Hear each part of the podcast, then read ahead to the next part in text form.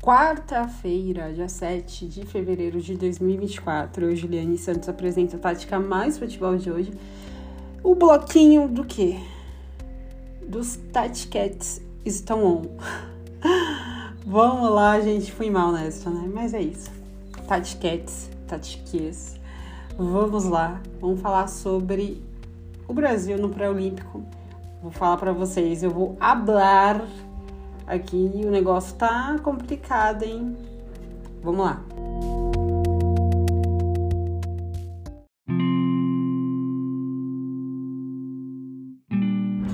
E vocês estão bem? Meus ouvintes, tudo certinho? Minhas ouvintes também, tudo ok? Tudo caminhando?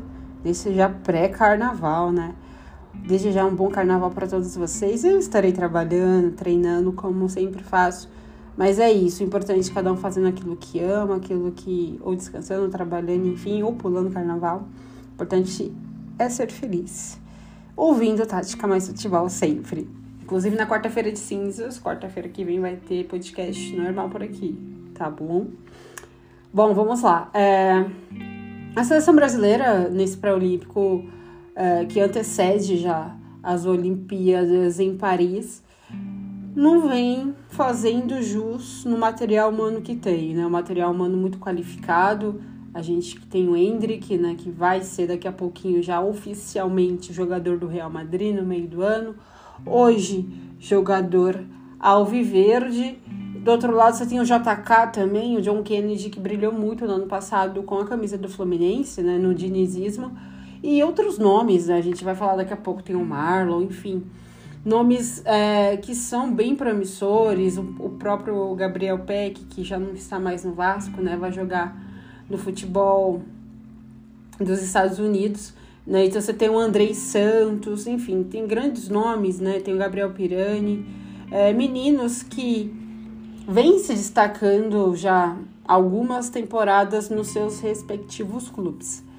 Só que se você tem um material humano muito qualificado, você tem que fazer o quê? Temperar muito bem esses ingredientes que você tem, né? Eu vou até falar assim de uma forma bem mais clara para vocês. Você sabe que você vai ter um bolo para preparar da melhor forma. Só que você precisa colocar os ingredientes certos.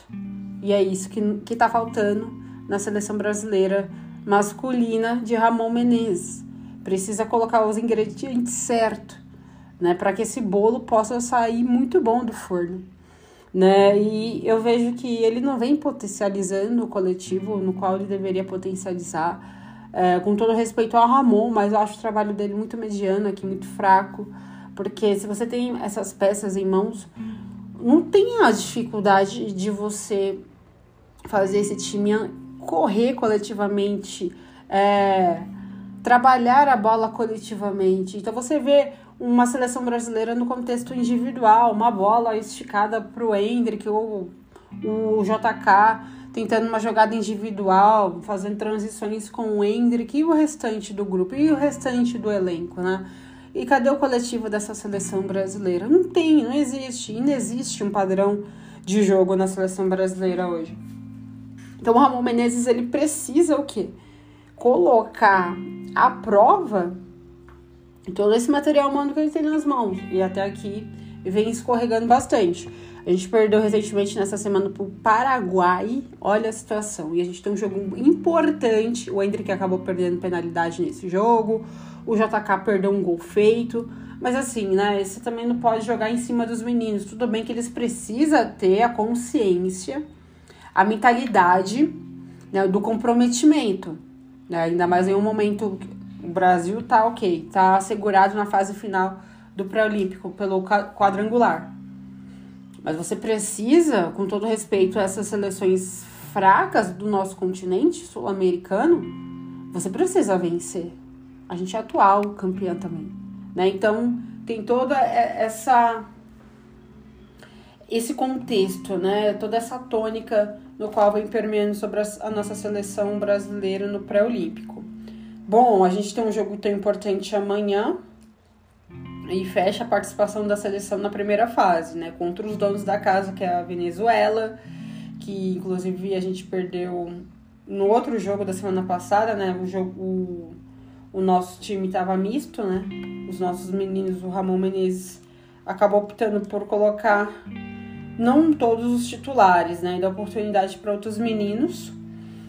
E vai ser em Caracas, né, na casa da Venezuela, esse jogo. O Brasil já está classificado, né, como já falei para vocês, para o quadrangular final do pré-olímpico e com o primeiro lugar do grupo A. Então está assegurado graças à vitória sobre o Equador na rodada passada. Então o time do Ramon soma aí o quê? É, 9 pontos e 100% de aproveitamento. E já a Venezuela, ela está em terceiro lugar na chave, então está com cinco pontos, dois a menos do que o Equador, que está fora, não joga mais. Né? Então, portanto, a Venezuela só precisa vencer o Brasil para avançar para a próxima fase, no qual o Brasil já está, tá certo? Pela vitória em cima do Equador.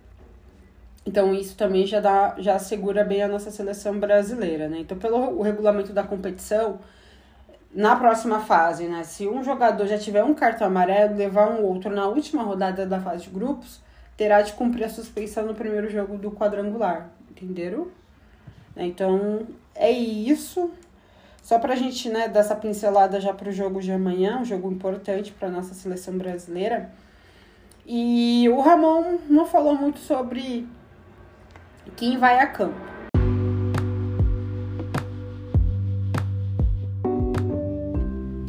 ele despistou né, na coletiva quem ele vai colocar como time titular nessa quinta-feira, o jogo das 20h30, né? Vai passar no Sport TV contra a Venezuela, né, para fechar a primeira fase. Assim, é, só pra gente contextualizar, eu acho que o trabalho do Ramon Menezes, ser muito abaixo, mediano, tem uma expectativa alta nessa seleção brasileira porque, como eu disse lá no início, pelos nomes, né? O Hendrick puxa a fila. Mas, assim, futebol não é em cima de um jogador no qual tem um requinte técnico, como tem o JK, como tem o Hendrick. O futebol são 10 na linha e um no gol. Então você precisa potencializar o individual. Então o coletivo, o coletivo ele vai potencializar o individual. O individual potencializa o coletivo. Então, muitas das vezes, né, o jogo de estreia, o coletivo do Hendrick, o contexto individual do Hendrick é, potencializou o coletivo ali na fase ofensiva, juntamente com o JK. Uma hora você pegando uma seleção minimamente organizada, coletivamente falando, você vai tomar bucha. Foi isso que aconteceu na, na derrota contra a Venezuela, Paraguai. Então, a Venezuela no, no outro jogo, né? Então, você precisa potencializar o coletivo, gente. Assim, eu sempre levo isso comigo no futebol. Eu já falei várias vezes em comentários de jogos, aqui no podcast. Eu vou dar um exemplo para vocês. O Santos de 2010 que eu presenciei demais. É, foi assim, o time do, do ano. Todo mundo parava para ver o Santos jogar. Foi com Dorival Júnior, hoje técnico da seleção brasileira. Neymar e Ganso tocavam o piano. Só que assim, mesmo com o Neymar e o Ganso sendo esses protagonistas nos, na, nos quais hoje é o JK e o Hendrick na seleção brasileira, é, não tinha um individualismo.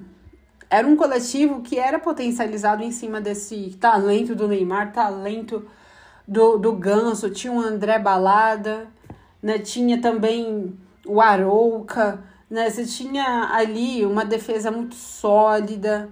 Então você tinha o Madison, que hoje nem joga mais, né? Zé Love na época também, 2011. Então todo mundo. E olha que o Zé Love não é aquele jogador, meu Deus, minha nossa, não era, mas o coletivo potencializava ele. E é isso que eu tô tentando dizer isso aqui para vocês, né? O coletivo do Santos potencializava esses jogadores. Então precisa, o Real Madrid hoje, o Bayern de Munique na época do rolo compressor, Era um coletivo assim mais lindo que eu já vi também, ao lado do Santos de 2010. No, nos quais funcionava, nas quais você via que ele, o, o individual, muitas das vezes, que obviamente você vai saber se um jogador ele tem uma qualidade maior e o outro tem mediano. E assim sucessivamente o coletivo não deixava isso respingar, sabe? E é isso que tem, tem que acontecer na seleção brasileira. É que o coletivo possa ser potencializado quanto antes pelo Ramon Menezes.